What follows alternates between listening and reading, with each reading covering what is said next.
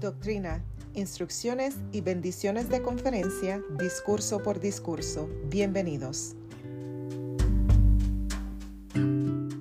Después del cuarto día, por el elder W. Mark Bassett.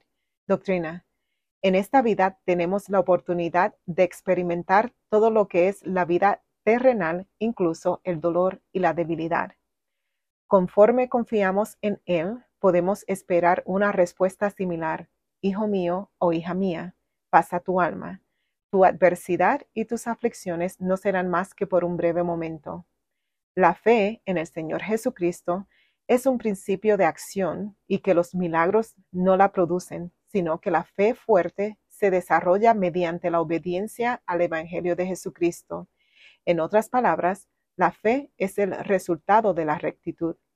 Sed de buen ánimo, pues, y no temáis, porque yo el Señor estoy con vosotros y os ampararé. Instrucciones. En medio de las mayores preocupaciones, como María y Marta, buscamos al Salvador o le pidamos al Padre su intervención divina. El Salvador espera que hagamos todo cuanto podamos hacer y Él hará lo que solo Él puede hacer. Sigamos el consejo de los profetas. Arrepintámonos con gozo y elijamos obedecer los mandamientos de Jesucristo. Atémonos de forma intencional a nuestro Padre Celestial y a su Hijo Jesucristo mediante los convenios. Bendiciones. Al avanzar con fe en Jesucristo, el cuarto día siempre llegará. Él siempre acudirá a nuestra ayuda o volverá a dar vida a nuestra esperanza. Él ha prometido, no se turbe vuestro corazón, no os dejaré huérfanos, vendré a vosotros. El presidente Thomas S. Monson enseñó, nuestro Padre Celestial, que nos da tanto en qué deleitarnos, también sabe que aprendemos, crecemos y nos volvemos más fuertes al enfrentar y sobrellevar las pruebas por las que tenemos que pasar.